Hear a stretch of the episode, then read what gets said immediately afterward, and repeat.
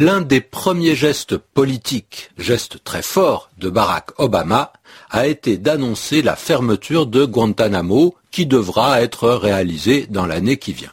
Alors, il s'agit de fermer cette prison américaine très critiquée. Est-ce qu'on parle du centre de Guantanamo ou du camp de Guantanamo? Eh bien, dans la presse, j'ai trouvé les deux mots. Le monde d'aujourd'hui emploie plutôt le mot centre. Libération d'hier employait le mot camp. Camp, c'est plus familier, c'est moins neutre, c'est plus dur. Centre est un mot plus administratif.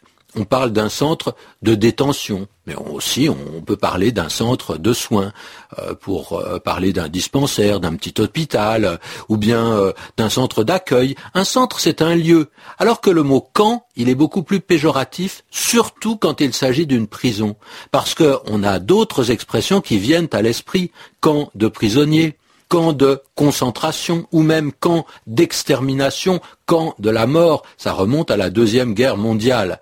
Le passé est très lourd. Bien sûr, ces dénominations ne s'appliquent pas à Guantanamo, mais elles rappellent des souvenirs si infâmes que le seul mot de camp finit par être marqué.